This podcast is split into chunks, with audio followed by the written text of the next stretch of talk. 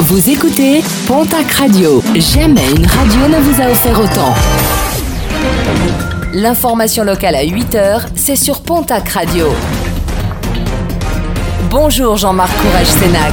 Bonjour à toutes et à tous. Macabre découverte, celle effectuée ce week-end sur la plage du Cap de Lomi à l'IMX. Le corps d'un jeune homme a été retrouvé sur le sable. Il pourrait s'agir de l'étudiant toulousain emporté par les vagues et disparu le 13 octobre dernier à Contis.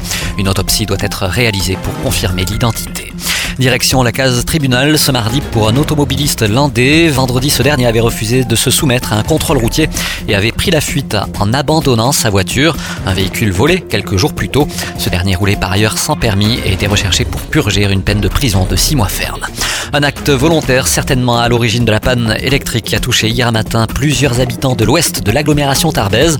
Plusieurs douilles ont été retrouvées au pied d'un poteau électrique de bord sur les chaises où des isolateurs brisés ont entraîné la chute d'un câble électrique.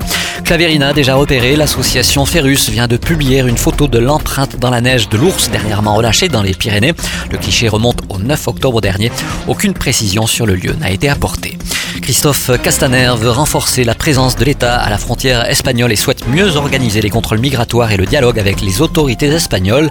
Annonce faite ce week-end par le nouveau ministre de l'Intérieur. Depuis euh, le début de l'année, 48 000 entrées irrégulières en provenance du Maroc ont été recensées en Espagne, soit une hausse de 155%. L'association Pau à vélo, association qui dénonce les mauvaises habitudes des automobilistes et les défauts d'aménagement et de signalisation qui empoisonnent les déplacements de roues, pointe du doigt le futur tracé de Phébus, le bus à haut niveau de service de Pau.